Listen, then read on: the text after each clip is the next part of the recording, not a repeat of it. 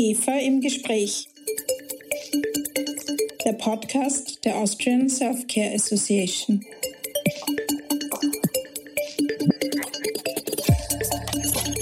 Hello and welcome to IGEPHA im Gespräch, the podcast of the Austrian Self-Care Association. I'm Christina Nagele, the Executive Director of IGEPHA. In this season of our podcast, we're exploring new horizons. How advanced are other countries in integrating self care into their healthcare systems? What are the optimal benefits of a self care strategy for the population? And how can we leverage self care more effectively to enhance individual health and bolster the entire healthcare system?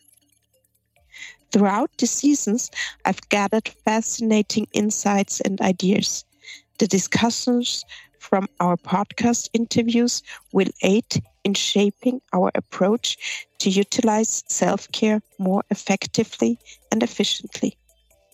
Today's episode, the highlight of our international interview series, features a conversation with Judy Stenmark, the Director General of the Global Self Care Federation.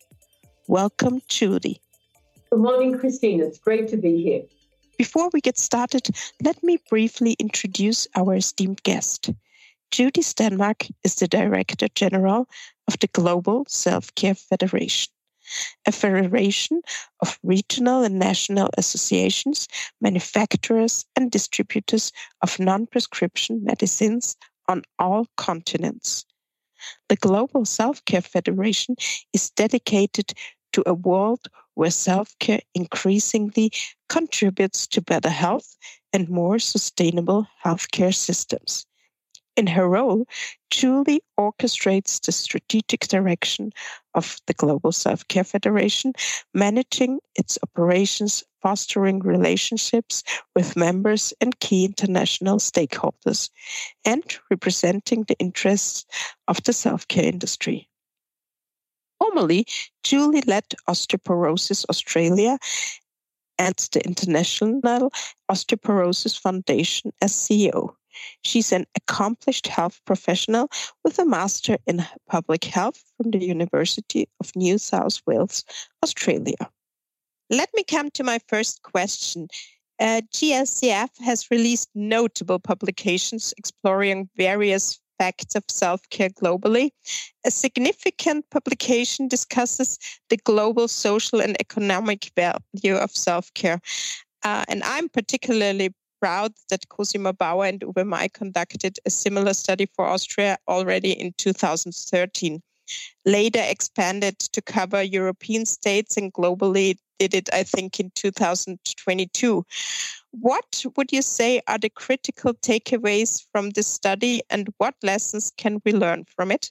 Thanks for that question. Yeah, this was a really exciting project for us, if you like, because it was the first time anyone had really quantified on a global scale really what is the value of self care. And since I've been in this job, uh, we've really struggled with that because we go and talk to people like politicians, etc., and they say, "Well, you know, what's the benefit for me? What's the value?" So what we really tried to look at is the global value of healthcare in terms of the economics to health systems, but also on a social scale as well. What's the benefit to individuals? Because of course, not only from a health outcomes point of view, but other benefits are significant. So at the global level, current self care activities are generating substantial monetary savings, as well as healthcare workforce savings, and totaling approximately um, 119 billion. So when you think about that, that's really that's really astounding. And what May and Bauer did uh, was look at various. They grouped the countries, so they grouped countries into higher income countries, if you like, and LMICs or low and middle in- income countries. But um, across the board, we saw significant cost savings, but not just savings in health systems, also savings in time as well, which can be quantifiable. So, across the board, total cost containment, total savings in anything, time, in money, uh, 119 billion, and that's that's the current saving. And so uh, what we'll, what we also did was look at okay by 2030 if we keep going along this way, uh, what will then the future cost savings be? And future cost containment is 179 billion. And now these are huge, huge numbers and they're significant. And I don't think enough people have, have taken this on board. So, for example, individual uh, time saving. So that's hours that individuals are saving by not traveling to see their doctor uh, because they have a cold or because their osteoarthritic hips are hurting. Perhaps they go in just to the pharmacy, they talk to their pharmacist who gives them some advice, or they know what they've got to do. They've got to, perhaps they need an anti inflammatory, some sort of other pain control, and perhaps they need to do their exercises. But individual time savings, right now, 11 billion across the globe currently through self care, and that could go to 18 billion in 2030. Physician time savings, a big cost, if you like, on on um, on the health system, and that's 1.8 billion um, physician hours saved right now through self care. So think about if we weren't saving that, what the extra burden would be on health systems. Right now, productivity days across the board, 40.8 billion days in saving. In 2030, that could be 72 billion. In welfare, um, 1.9 trillion. And quality of life, or QALYs 22 million. So I'm not going to talk about all the numbers. I think the number to rem- remember now is total cost containment by uh, using self care by individuals and um, using self care is 119 billion, and I think that's that, that's huge numbers. And so uh, when you look at welfare, that's also the social benefits as well. But individuals having more time on their hand or not taking mornings or days off work um, or several days uh, because they've been able to deal with their issue, prevent further issues perhaps, so I think these are incredible numbers. So um, we've used this a lot, as you can imagine. And we actually just had it published in Frontiers of Public Health, um, uh, one section of it, because the methodology, which I won't go into, was very interesting as well. And so from that, we took various recommendations about we really need coherent healthcare policy and regulation supporting healthcare. And the other important thing is we need collective action from all the stakeholders and really trying to um, accelerate universal health coverage. Now, I don't know if you talk about that a lot um, in Austria and, and, and other places, but that is really the major priority of WHO to see universal health coverage. And by that, we mean people have access to healthcare. And in many countries, though, self care is all they've got. There are no there are no actual health systems. So I think that's important to remember. Health literacy needs to be recognized as a fundamental catalyst for change. And I think that that's talked about a lot. And I think no one's got to the to the number of that yet. But self-care is multifaceted, if you like, and includes a variety of healthcare practices. And so there needs to be recognition, basically, that healthcare improves self care improves health outcomes and it leads to a health system sustainability. Well, thanks so much. Yeah, well, Austria, of course, has a great health system, yes. but still uh, no great self care uh, system. So I guess it, it depends. And um, thanks for all these interesting numbers. We have those for Austria as well um, and yeah, are also hoping to to get self care on the way in Austria. Uh, another interesting study you launched uh, last year was in uh, cooperation with the World Health Organization. You launched the Self Care Readiness Index 2.0. And this study identifies four essential enablers necessary to unlock the full potential of self care within a health system. Could you introduce us to these critical enablers for self care in healthcare systems? Yeah, sure, Christina. So last year was 2.0, And in 2021, again with WHO, we collaborated on the Self Care Readiness Index 1. And both these really, I see them as um, uh, they were pioneering really in, in, terms of an index. And uh, what was great was that we were able to have the buy in from WHO. So, what we identified in the research um, were four key enablers. And then we based our research then how we did it in 2.0 last year um, uh, on on what we found around those four enablers. So what these enablers, if you like, are the broad elements needed to realize the full potential of self-care within a given health system. So number one, stakeholder support and adoption. And I just touched on this a little bit, but we need support and trust among all the stakeholders. And that goes for healthcare providers, which can sometimes be an issue, from individuals, patients, regulators, and policymakers. We need that if it's if we're going to maximize the adoption of self-care behaviors and products. And really, if we want to look at strategies and implementing policies, this is a really key thing stakeholder support and adoption because right now we don't have legitimacy for self care. And that's what we're striving to. And that's one reason why we want uh, to have a WHO resolution on self care, because it gives us legitimacy around the globe and it enables us to, um, for different countries, different stakeholders, who easily go to their ministers of health and talk about self care and self care policies. The number two enabler is consumer and patient empowerment. So, self care really delivers the greatest value. We know this when consumers have a high degree of health literacy and understand the value of prevention and feel empowered. So, what I think self care all about is really people becoming active self managers of their health and being self care literate, which is a term we're using now, is, is really important. And we're seeing this a lot more with uh, when people talk about digital tools for healthcare, uh, using digital tools to enhance self care literacy is going to be more and more important. So that's what that one's all about. And then health policy, of course, the, critical enabler.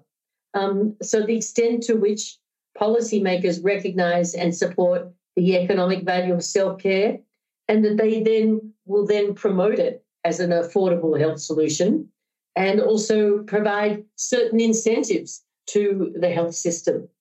And the, again, um, all these things contribute to the adoption of self care products and practices by consumers, patients, providers, and the system itself.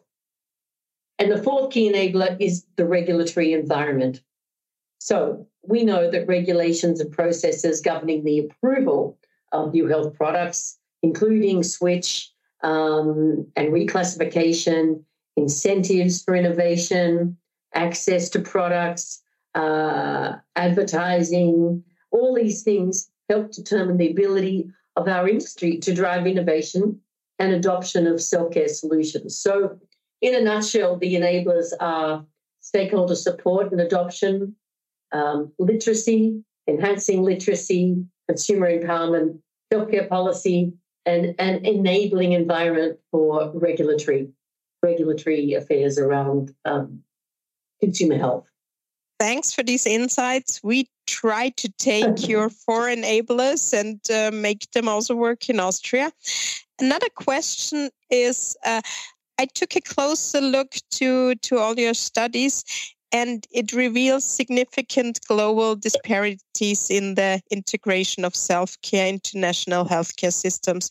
From your perspective, what are the reasons for these variances and what lessons can be learned from countries where self care is highly valued? Well, it's interesting, Christina. I think we were talking earlier. There are a few countries, as you say, where self care is recognized as important. And they can be countries like the UK, like Australia, like Canada. Uh, government has developed, or with with in collaboration with various groups, blueprints for self care.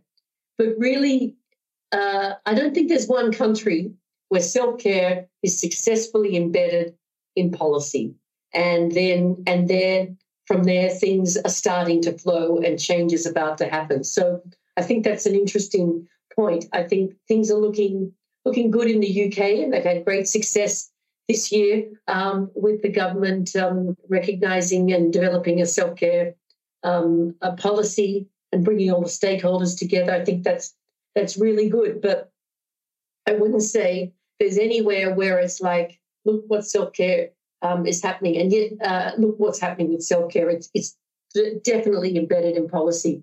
So um, we might think that self care is um, more successful, if you like, in higher income countries, but we we have seen exact opposite that in countries like Burkina Faso, for example, Kenya, um, Morocco, Senegal, they've taken the self care guidelines of WHO, which were um, um, broadened um, and consolidated last year in 2022, bringing in um, NCDs um, as well as sexual reproductive health, which was the original group, uh, the original basis. So they're they're broadening and broadening, which is great. The guidelines. So those countries have taken those guidelines and they're really trying to implement them and and bring it into policy. So I think what lessons um, can we learn? Um, as I said, I, I can't give you a great example where self care is already embedded in policy and highly valued. But I think that's that's our job, the Global Self Care Federation, um, on a global level. And again, that's why we're pushing for a WHO resolution because we want self care to be highly valued. We want it to be legitimized. That's why we're doing these studies. That's why you did that study in Austria, the first one, um, and why AESGP uh, did their European study, and then we uh, followed suit uh, is because we need to be continually showing the value of self care. And of course, on a personal, social level, on a health outcomes level, for us, that's the most important thing. And governments, that's important too, but they also want to see will this save us money? So to me, you know, I feel like saying to all the policymakers and MOHs we talk to, look, it's a no brainer. It will save you money if you start embedding this in policy. But we've got we've got a big way to go, and a, sorry, a long way to go. So, yes, there are variances around the world. And look, in, in some countries, self care is all there is because there is no advanced health system like like Austria, like like Australia, for example. You know, they're just two exa- two examples, and they're right at the other end of many countries, say in Africa, um, in Asia, and yet those countries are starting to do really well in terms of um, consumer support and, and embedding it more in policy. So, what uh, are GSCF's core? What's your core message? Why should governments and healthcare systems prioritize self care more significantly? Just to save money? No. Uh, no, that's reason. And when you look at the like many health systems around the world in advanced um, economic countries are failing and they're not coping for, for a whole host of reasons. Um, and just before I start, when you look at COVID, COVID, uh, if you like, was beneficial to self care because it shone a spotlight on self care. It also shone a spotlight on the pharmacist um, as a trusted source of, uh, of, of advice and health information.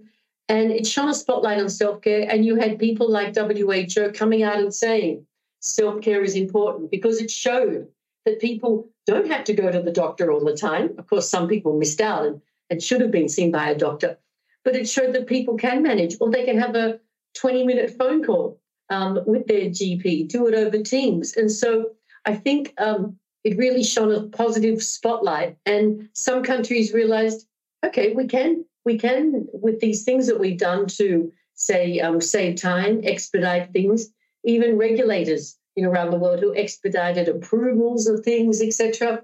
Some countries have kept those in place. So I think the, it's shone a positive spotlight on COVID. But I think um, why why should pe- why should governments support self care embedded in policy? Because self care allows healthcare providers to focus on acute care by saving physicians 1.8 billion hours per year around the globe. Self care increases the productivity of individuals like you and me, saving about 11 billion hours per year globally for that individual. And self care enabled by um, uh, enhanced health literacy, self care literacy, by the use of over the counter medicines, devices, and preventive care allows people to manage their health conditions. And productivity can improve by about 40.8 billion days per year globally when they are self care enabled. So I think we've got the evidence. COVID shone a spotlight. We've got the studies. We've got the evidence. We need to find um, um, we need to find the magic way of getting uh, governments on board, if you like. And so, one thing we just did, Christina, um, maybe I could just bring up, is we just had our regional meeting in Sao Paulo, Brazil, only a few weeks ago. And we got together uh, with the help of our, our members there, uh, about eight to 10 um, Latin American ministries who are all supporting the Sao Paulo Declaration on Self Care for Universal Health Coverage. And there are certain important points there, of course, but the major things were about um, commitment to promoting self care for primary health care and UHC, um, supporting self care education and awareness, going along the lines of liter- literacy, leveraging technology and digital solutions, strengthening collaboration and partnerships, which is key, ensuring equity and inclusivity, advocating for better self care governance, and then monitoring the progress and accountability. So I think that was a really exciting achievement. And what we're looking at right now is how can we all use this declaration and keep using it uh, um, on a global scale um, to use. So I just wanted to um, point that out. Thanks for these new insights, and it's uh, exciting that uh, Southern America is seems to be that far ahead of us. Well, it's not. well, I'm eager to read more about that. Thanks a lot for sharing these uh, insightful thoughts on the future of self care globally. And what would be your advice for Austria? What key factors should we consider uh, for a national self care strategy or any other recommendation regarding uh, pushing self care ahead in, in Austria as well? Yes, well, I mean, as we said, Austria has a very advanced health system, and but every health system, I don't know any governments who who don't want to save money. So I think, and I'm sure you've done it, but you've done your own study on Austria, but then you have the European study, and then you have this global study. So I would think packaging the key points, if you like, from from those three, and then taking parts of the the declaration um, on UHC from Sao Paulo, uh, which we'll be using, talking about a lot in Europe, etc. And and then say, look, these are all the reasons why. Um, but but what I also would do is bringing in those stakeholders, those stakeholder groups, and I would. It's very difficult with medical doctor groups around the world.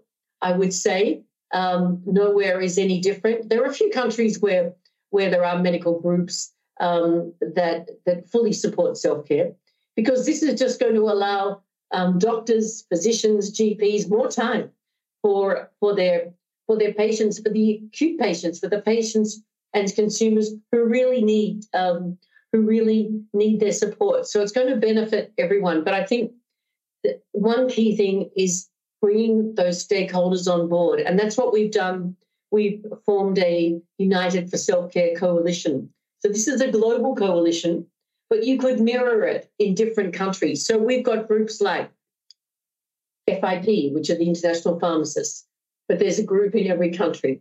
Uh, we've got IAPO, the International Alliance of Patient Organizations. I'm sure there's a group in Austria. We've also got the World Patient Alliance, International Federation of Aging, International Council of Nurses, International Council of Midwives, um, PATH, a global player in um, um, in uh, healthcare and prevention, and many more. We've got about 22 at the moment, and always bringing more on. Self Care Trailblazer Group, uh, another one. So, in a way, maybe you could mirror that, but bringing those stakeholders together and then going to government and saying, listen, we're united. We're united, and this is what we're what we're striving for. Uh, that's funny because that was the recommendation of most of my uh, interview partners. So really? That's there must be something into coalitions. Well, thank you, Judy, for your enlightening insights into your work and efforts to enhance self care worldwide. It was an, a great to have you here, and thanks for being with us today. Thanks, Christina, and uh, season's greetings to you and everyone at IGEPHA. Thank you. This podcast series demonstrates the vast potential and positive impact of strengthening self care. If you're interested by the benefits of self care and wish to dive deeper into this potential for healthcare systems, I'm eager to discuss further. Contact me at office at igepha.at. Thank you for engagement and for tuning in. Join us soon for the next podcast season of IGEFA im Gespräch.